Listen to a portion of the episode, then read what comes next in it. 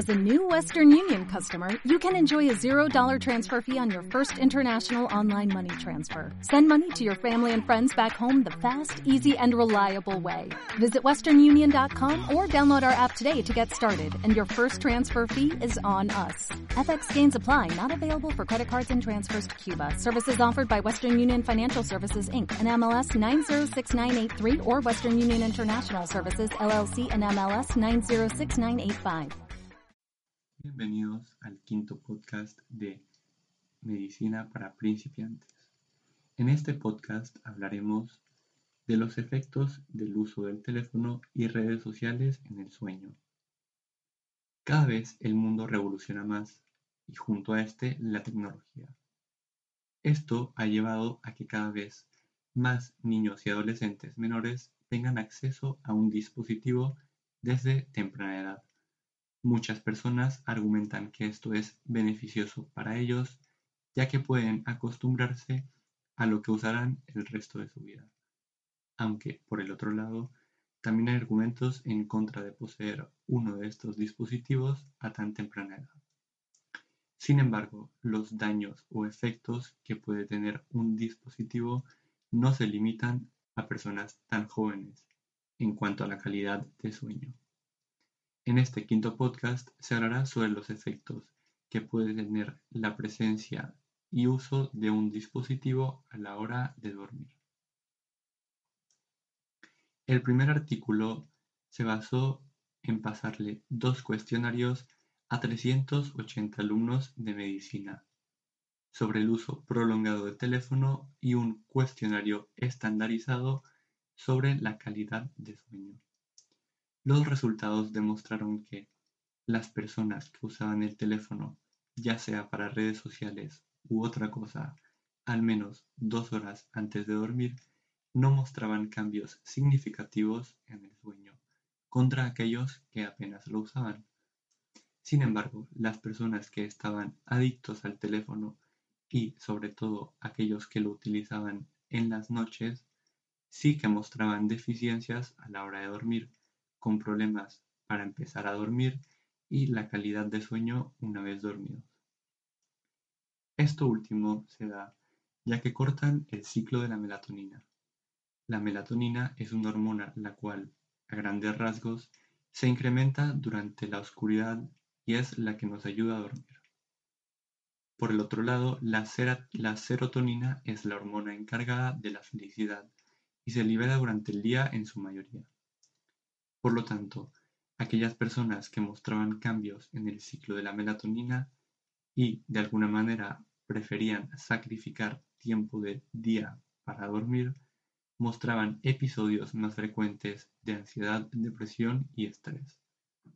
De la misma manera, ya que durante la noche afianzamos conceptos y descartamos lo que nos sirve, la deficiencia en el sueño puede causar problemas en la captación y retención de información.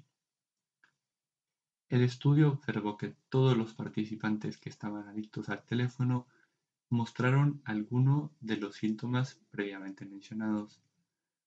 Hacer deporte, actividades culturales o educacionales y entretenimiento fuera del teléfono ayudan a mejorar la cantidad y calidad de sueño y, por lo tanto, se recomienda para todas aquellas personas que puedan padecer de este problema.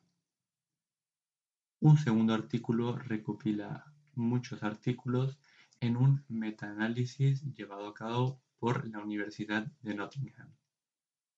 Con relación al uso de redes sociales cerca de la hora de dormir, en comparación a aquellos que no las utilizaban, no se observó, no solo se observó que hay una correlación positiva entre usar el teléfono antes de dormir y un mal descanso, sino que también el día siguiente se tenía somnolencia, valga la redundancia, durante el día.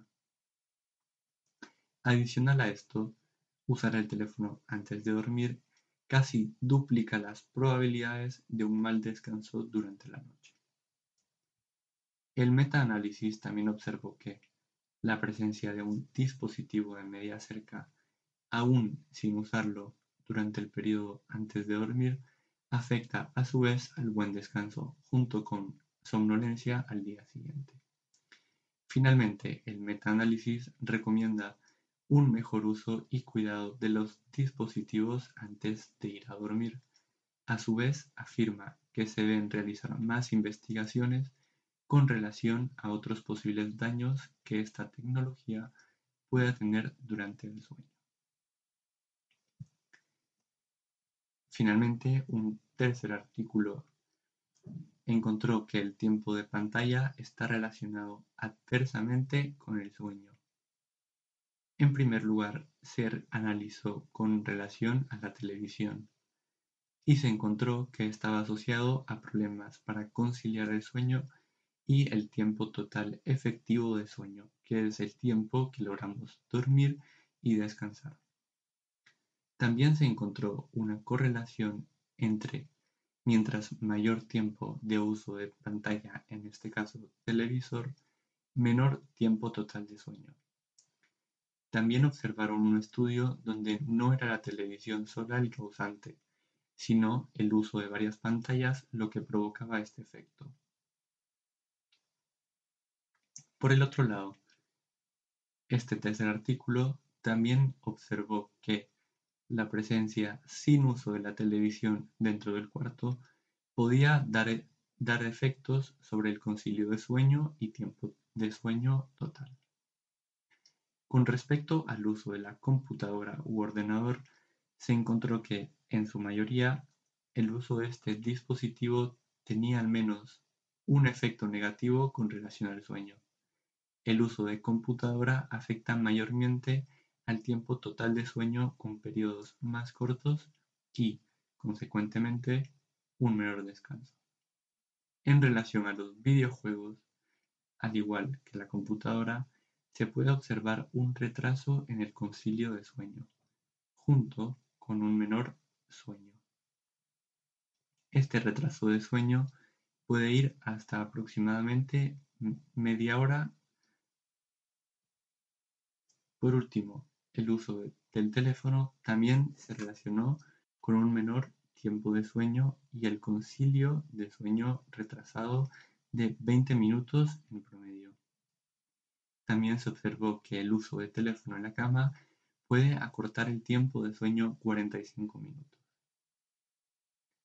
Finalmente, cabe resaltar que los estudios fueron analizados con bastante detalle más, sin embargo, hay que dar la posibilidad a que más estudios se realicen con más detalle y si la causa y el efecto coinciden, ya que muchas veces puede haber una discrepancia entre nuestro causal y el efecto directo que éste puede provocar.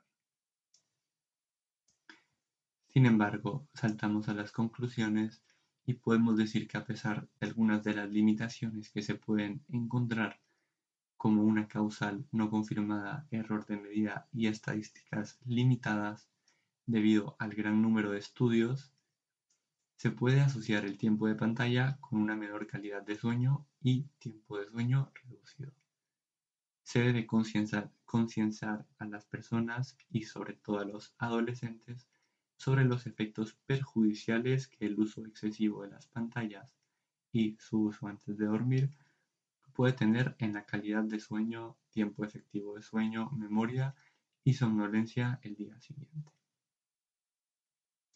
Finalmente, quiero decir que lo dicho en este podcast es puramente para concienciar e informar, por lo que no se deben tomar decisiones en base a ellas.